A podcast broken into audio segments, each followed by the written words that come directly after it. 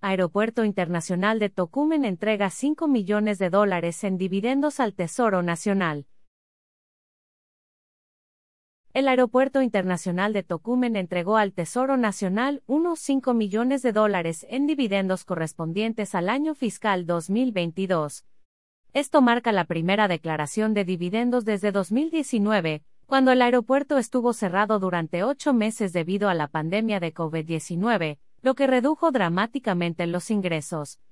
Antes de la pandemia, Tocumen había pagado entre 20 dólares y 25 millones de dólares en dividendos, y solo entre 2015 y 2019, la empresa había entregado 118 millones 400 mil dólares en dividendos al Estado. El gerente general de Tocumen, Sociedad Anónima, Raful Arab, atribuye este último pago de dividendos a la implementación de una estrategia de recuperación de operaciones, la atracción de aerolíneas, la reestructuración de la deuda y un estricto control del gasto.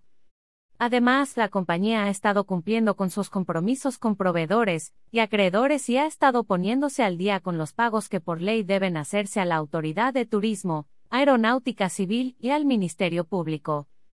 Las proyecciones sugieren que en 2023 el aporte al Tesoro Nacional será mayor, basado en ingresos estimados en 278 millones de dólares, lo que representa un aumento del 15% con respecto a 2022.